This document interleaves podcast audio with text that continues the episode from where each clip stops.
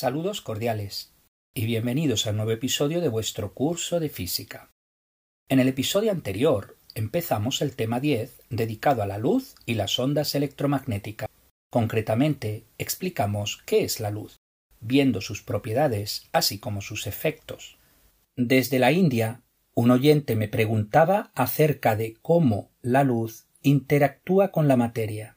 Se trata de un tema que va más allá del nivel IGCSE de hecho, se estudia en el nivel A2. Aún así, intentaré dar un esbozo de explicación. El estudio de la interacción entre la luz y la materia corresponde a la espectrografía.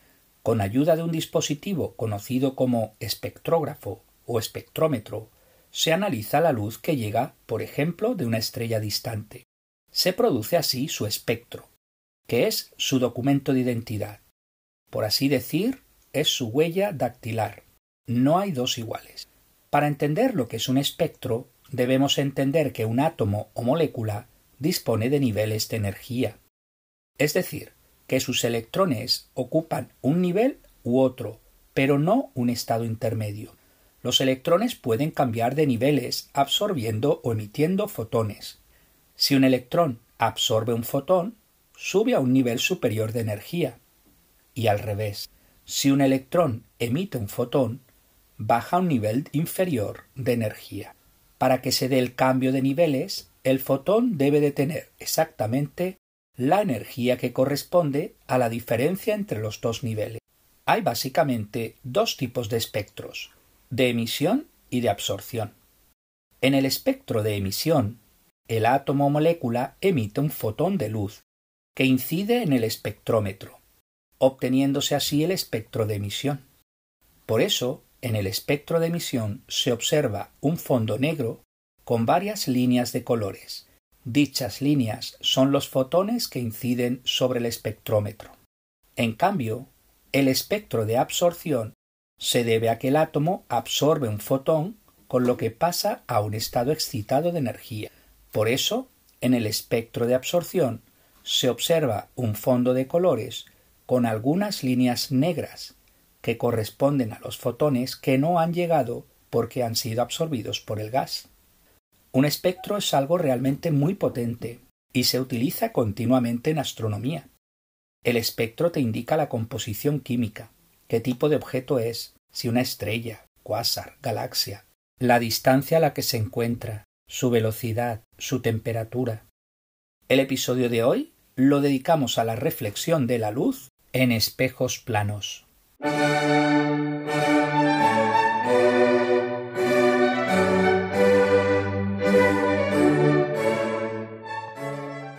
Empezamos enumerando las leyes de la reflexión que ya conocemos, pues las he comentado en otros episodios.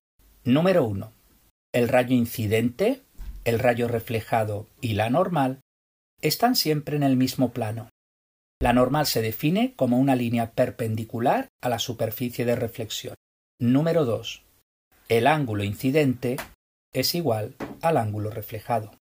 En la reflexión, al continuar el rayo de luz en el mismo medio, no cambia ni su longitud de onda, ni su frecuencia, ni su velocidad. ¿Cómo dibujamos la reflexión de la luz en un espejo plano en una hoja de papel? Primero, dibujamos una línea horizontal que representará el espejo plano. Segundo, dibujamos una línea vertical a dicha línea horizontal. Esa línea es la normal. Tercero, dibujamos un rayo incidente, el cual forma un cierto ángulo con la normal, y además pasa por el punto de intersección del espejo y la normal. Y cuarto, dibujamos un rayo reflejado de forma que forma el mismo ángulo que el incidente. Imaginad ahora que tenemos un objeto delante de un espejo plano. ¿Cómo dibujar la imagen de dicho objeto en el espejo? Veamos los pasos. Primero, escoged un punto del objeto. Desde ahí dibujamos un rayo incidente con el espejo. Segundo, con ayuda de la normal, dibujamos el rayo reflejado en el espejo. Tercero, repetimos los pasos 1 y 2 con un segundo rayo. Cuarto, tenemos dos rayos reflejados que divergen. Si extrapolamos en el interior del espejo, los rayos reflejados se encuentran en un punto. Quinto, dicho punto es la imagen del punto inicial.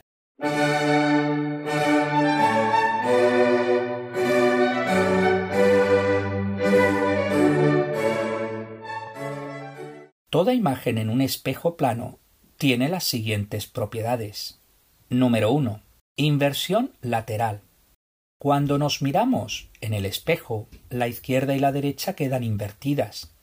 La ambulancia tiene las letras escritas del revés precisamente por eso, ya que al visualizar la ambulancia por el espejo retrovisor podemos leer correctamente la palabra ambulancia. Número 2. Imagen virtual. La imagen que vemos en el espejo sabemos que no es real. Se dice que es una imagen virtual. No es como la imagen del proyector de cine sobre la pantalla. Esa imagen es real. Número 3. La imagen es del mismo tamaño que el objeto real. No se ve el objeto ni más grande ni más pequeño.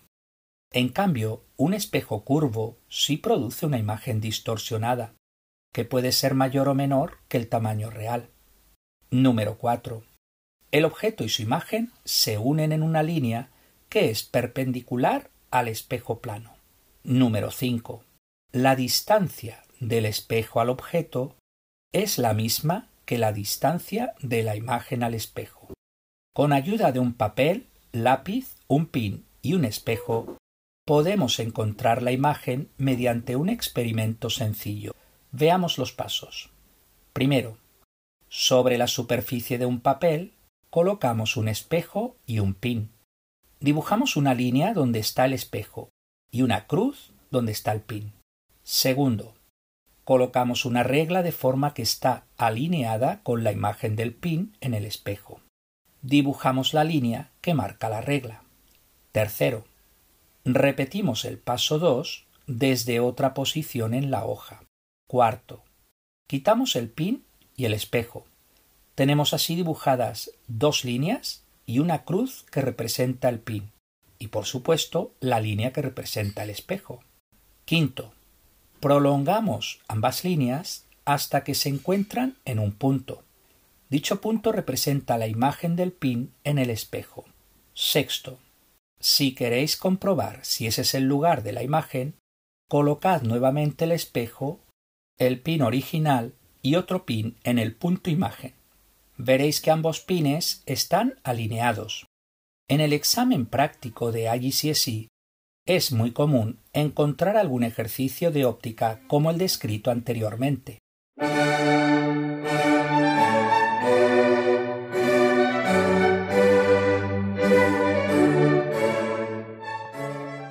Un error común en este tipo de ejercicios es el que se conoce como error de paralaje.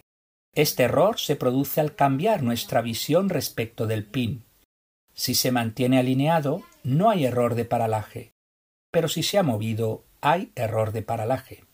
Para los que no estáis familiarizados con el error de paralaje, veamos un ejemplo sencillo. Colocad un objeto enfrente de vuestra vista. Puede ser vuestro dedo o lo que queráis. A continuación, cerráis el ojo izquierdo y observáis la posición de vuestro dedo con respecto al fondo, como puede ser una pared. A continuación, abrís el ojo izquierdo y cerráis el ojo derecho. Podéis observar que la posición del dedo cambia con respecto al fondo. Eso es la paralaje. Definimos la paralaje como la diferencia en la posición aparente de un objeto debido a distintas posiciones del observador. Como curiosidad, decir que la unidad de distancia, conocida como parsec, muy utilizada en astronomía, se basa en la paralaje. El parsec es el acrónimo de Parallax of One Arc Second. El parsec es la distancia a la que una unidad astronómica subtiende un ángulo de un segundo de arco. Recordad que una unidad astronómica es la distancia que separa la Tierra del Sol, es decir, unos 150 millones de kilómetros. Un parsec equivale a 3,26 años luz. El año luz es la distancia que recorre la luz en un año.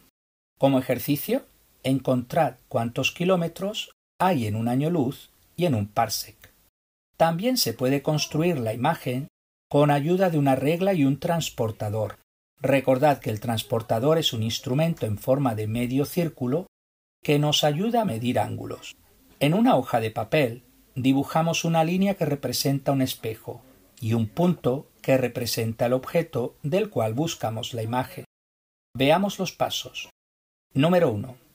Dibujamos un rayo incidente con la normal con un ángulo incidente de 35 grados. Para ello utilizamos el transportador. Número 2. Dibujamos el rayo reflejado, pues sabemos que también hace un ángulo de 35 grados con la normal. Número 3. Repetimos los pasos 1 y 2 con otro ángulo, por ejemplo, de 55 grados. Número 4. Los dos rayos reflejados divergen. Podemos hacer la prolongación hacia el interior del espejo. Y número 5.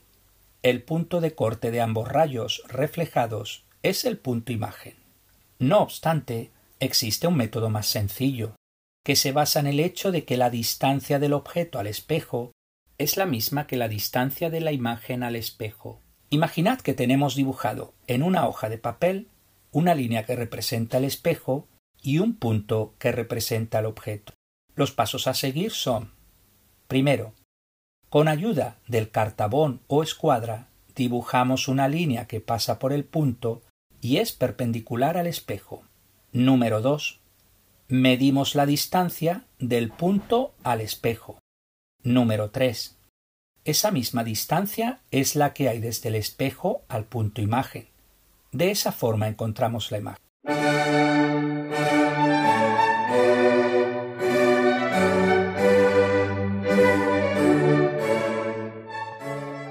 Veamos algunos ejercicios.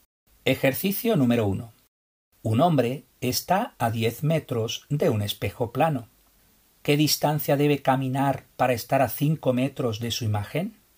Si su imagen está a 5 metros, significa que se encuentra a 2,5 metros del espejo.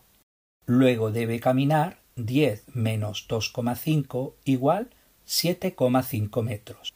Ejercicio número 2. En una hoja de papel dibujad una línea horizontal que representa el espejo. Encima del espejo a la izquierda dibujad una flecha vertical que representa nuestro objeto. La punta de la flecha la llamamos A y la cola de la flecha la llamamos B, estando el punto A por encima del punto B. Encima del espejo a la derecha, dibujad un ojo. Apartado A. Dibuja la imagen de la flecha con ayuda de dos rayos incidentes que van del objeto al espejo. Os dejo este apartado para vosotros. Recordad los pasos indicados anteriormente. Apartado B. La imagen no puede formarse en una pantalla. ¿Qué nombre recibe este tipo de imagen? Virtual. Ejercicio número 3. Un espejo plano forma un ángulo de 55 grados con el suelo. Un rayo paralelo al suelo incide en la superficie del espejo. Apartado A. ¿Qué ángulo forma el rayo reflejado con el suelo? Vamos por pasos. Si el ángulo del espejo con el suelo es de 55 grados, también es de 55 grados el ángulo del rayo incidente con el espejo, y por tanto de 35 grados el ángulo que forma el rayo incidente con la normal, y 35 grados el ángulo que forma el rayo reflejado con la normal. Así pues, el ángulo que forma el rayo reflejado con el suelo es de 35 más 35 igual 70 grados. Apartado B. Reorientamos el espejo de forma que el rayo incidente, que es paralelo al suelo, se refleja de forma vertical. ¿Qué ángulo forma el espejo con el suelo ahora? Si el ángulo incidente y reflejado son perpendiculares, significa que tanto el ángulo incidente como el reflejado forman 45 grados con la normal. Os dejo de ejercicio que probéis que ese es el ángulo que debe formar el espejo con el suelo, es decir, 45 grados. Ejercicio número 4. En una hoja de papel, dibujad una línea horizontal que representa el espejo.